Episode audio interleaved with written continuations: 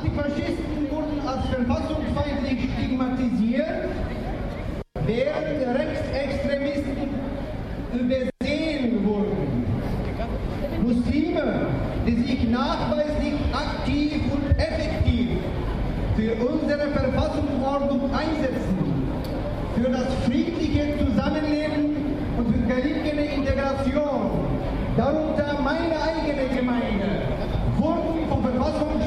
Bayern als verfassungsfeindlich stigmatisiert, als sogenannte Islamisten behindert und verfolgt, während islamfeindliche Extremisten im Namen der Meinungsfreiheit gedeckt und verharmlost wurden.